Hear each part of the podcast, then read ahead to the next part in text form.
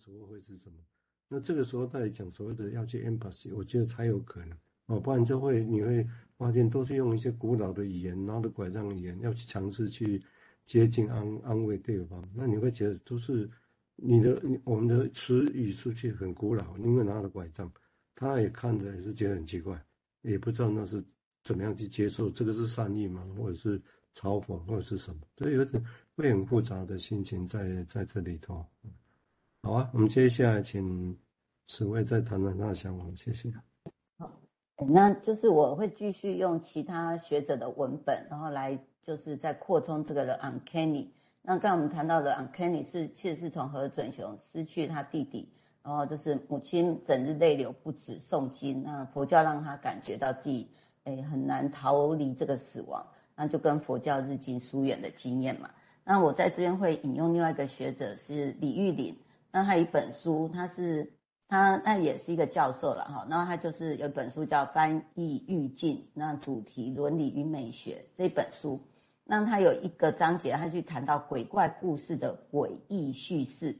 那在这边，uncanny 他就是用诡异了。那这是在我们刚才都讲什么惊悚啊、不可思议。可是当他放在故事里面的时候，是用一种诡异哈。那我我以下就是用他在那个鬼怪文本分析中。他也去谈到弗洛伊德对 The Uncanny 的诠释。那其实弗洛伊德他曾经，因为 The Uncanny 他其实是用日文写的。那诶，他日文的在德文啊，不是讲错，德文他是 Unhe 诶 Unheili Unheilig 这样，嗯，da Das Unheilisch。那他就是有对这个德文的这个字义，他有做了一些诶双重语义啊，或是怎么样的一个重复重复去谈。那所以，我们等一下就会就这个部分去去描绘。那他在书里面就是这样写哈，就是这个诶李玉林这个作者，那他就是这样写。弗洛伊德他在谈那个的 Uncanny，那他这个作者把它翻译成诡异。那所以我们等一下这个词，我就会用诡异来念。那大家会感觉到那个当是用诡异，而不是用惊悚或什么来念的时候，会感觉不太一样。那诡异无疑就是一种战栗的领域。那引起害怕跟恐惧。那弗洛伊德进一步就是针对那个呃呃的 uncanny 的德文。好，那其实它有一个双重的含义。首先，这个 u n h e l i c h 它是 heilisch 的，就是有个呃前面有个 un，那跟没有 un，那那个没有 un 它其实是代表着家、熟悉的、友善的、舒适的跟亲密的。那它的对立面就是加了那个 un 的那个字，那加了 un 以后就变不在家的、疏离的、不熟悉的、奇怪的外在的一个模糊、含糊的部分。那但是这个这个字啊，这个刚我们念的那个 unhish，它其实也有一个去发现，然后去揭露、去彰显那些常常被隐秘的。那有一个学者他就归纳说，这个其实还有两个含义，这个字有个两两个含义，一个是。揭露那个被隐秘的，但是这样揭露了以后，会引发一种变形，它会让熟悉的变得不熟悉。那对弗洛伊德来说，这种诡异啊，它其实就是有个某个领域，它其实是隐隐秘的，而且是那个灰暗、灰暗不明朗的一种感情，或是一种希望，或是一种欲望的对象。那而这些感情、欲、希望或是欲望的对象，正是主体所排斥的，或是压抑的。那不管这些东西以什么形式啊，比如说像精灵、天使、恶魔、幽灵或鬼怪来出现，那这种被压抑的东西都会返回，然后再度引起那个战栗恐惧。那战栗本身就是来自于那个奇异而又似曾相识的感觉。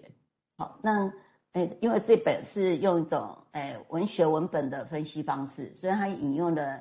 另外一个哲学家的观点，再重新不是用弗洛伊德的诶精神分析的方式，然后而是用一个诶妥多洛夫的一个文本，然后对于这个诡异，就是 the uncanny，再做一个诶文类的一个理论的见解。那他就提出来，就是有关于 fant 诶 fantastic，就是那个奇幻的，在奇幻的理论里面啊，就是那个诡异，它其实相对的是神奇，就是。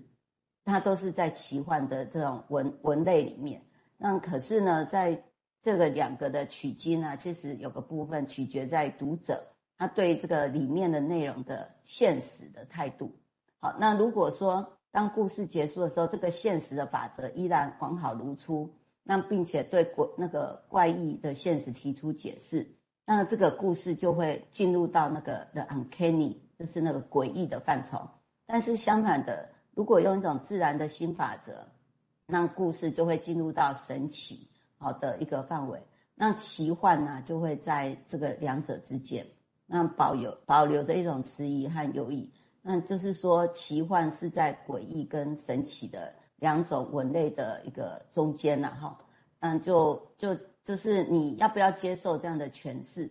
好，那事实上就会引发，就是你会不会去相信这个故事，它是引发你是一种诡异的感觉，还是是一种奇幻的感觉？那为什么会谈到这个部分呢？那其实，诶，想想要再去扣到那个 Winnicott，他有去提到。一个部分就是，哎，我们在生命中啊，接受事实这件事情，其实是永无止境的工作。那人类永远会在内在和外在的现实的张力挣扎。那只有在经验的中介空间，透过艺术或宗教等方式，那可以帮助人类去缓解这样的张力。那因为在这样的中介空间不会受到禁制。那对于儿童，他如果沉迷在这样的游戏里面。那这样的中介空间就可以直接连接到诶游戏的空间。那这这个是在 winnicot 他在那个游戏与现实的书中的一个内容。好，那盖的东西有点长，那先到这边。